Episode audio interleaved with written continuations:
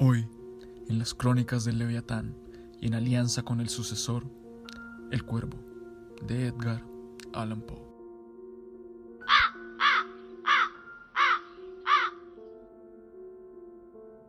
Una vez, en una taciturna medianoche, mientras meditaba débil y fatigado sobre un curioso y extraño libro de ciencia antigua, mientras cabeceaba, soñoliento, de repente algo sonó como el rumor de alguien llamando suavemente a la puerta de mi habitación.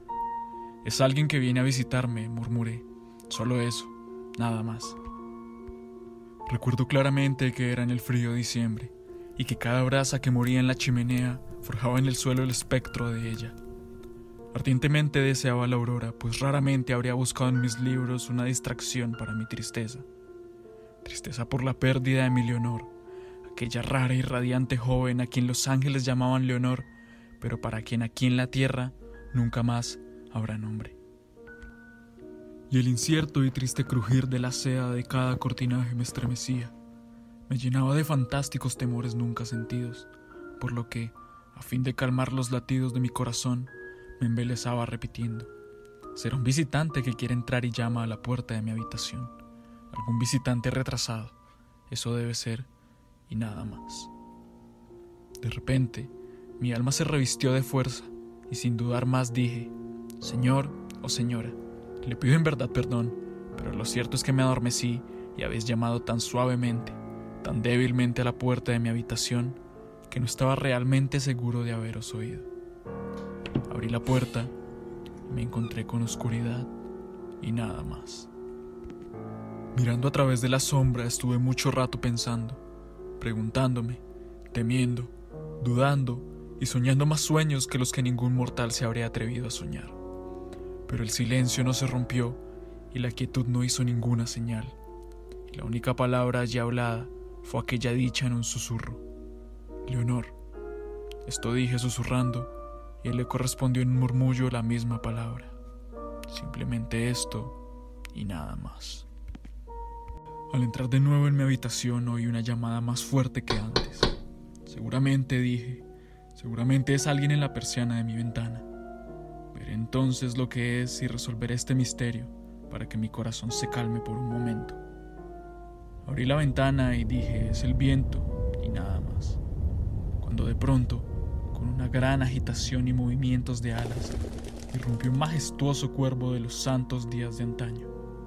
No hizo ninguna reverencia, no se paró ni dudó un momento, pero con una actitud de lord o de lady, trepó sobre la puerta de mi habitación y se postró en un busto de la diosa Palas.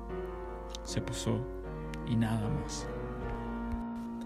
Aunque tu cresta sea lisa y rara, le dije, tú no eres ningún cobarde. Dime, ¿cuál es tu nombre? El cuervo dijo, nunca más. Me maravilla al escuchar a aquella desgarbada ave expresarse tan claramente, porque aunque su respuesta tuviera tan poco sentido y tan poca oportunidad, hay que reconocer que nunca, Ningún humano viviente se hubiera apreciado ver a un pájaro encima de la puerta de su habitación con un nombre como nunca más.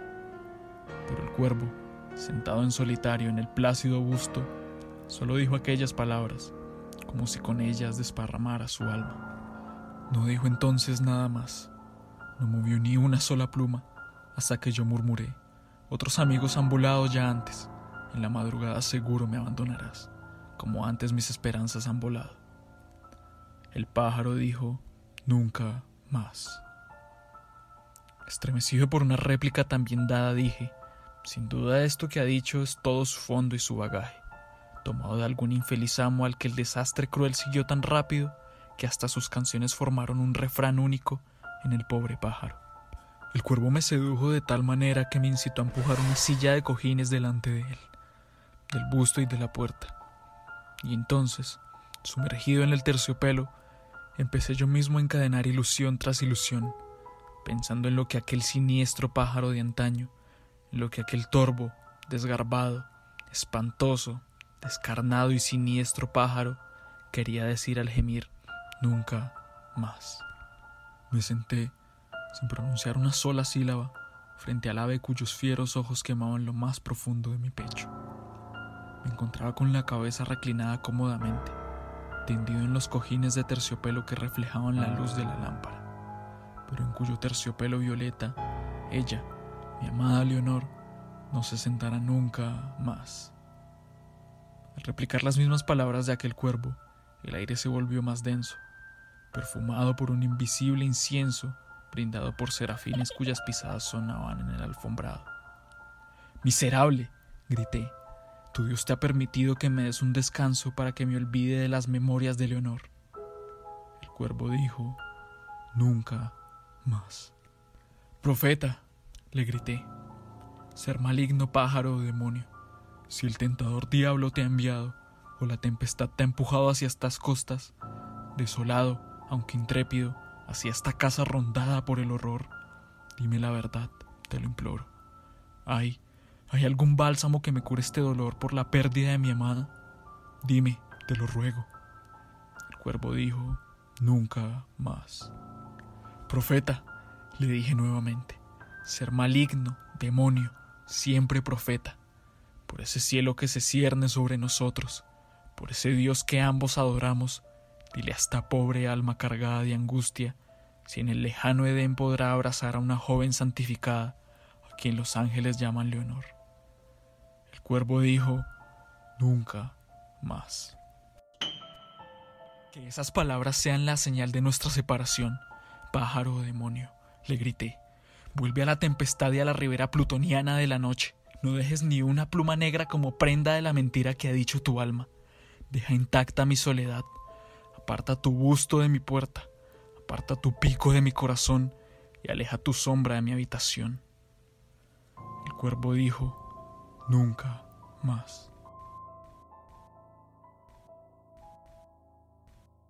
Y aquel cuervo nunca voló, nunca se fue, aún sigue posado sobre el busto de palas, frente al dintel de mi puerta, con sus ojos recordándome a un demonio que está soñando con arrancarme el alma, y con su sombra, creada gracias a la luz de la lámpara, extendiéndose por todo el suelo de la habitación atrapando mi alma dolorida en esa oscuridad, de la cual no podré librarme nunca más.